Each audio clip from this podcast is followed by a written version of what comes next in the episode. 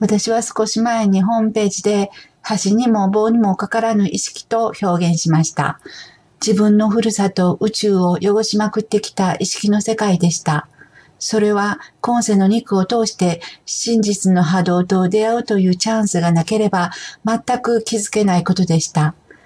橋にも棒にもかからぬ意識の世界なのに、我の宇宙は素晴らしいと本当に思ってきたのだから本当にお粗末でした。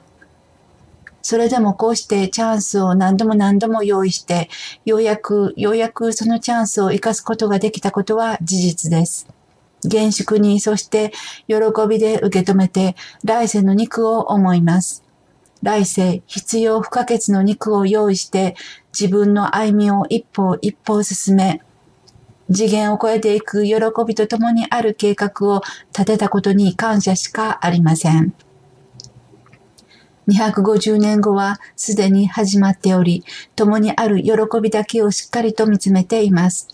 大家とメキチアルバート、その意識の世界からのメッセージを忠実に実践することが全てだと心得ています。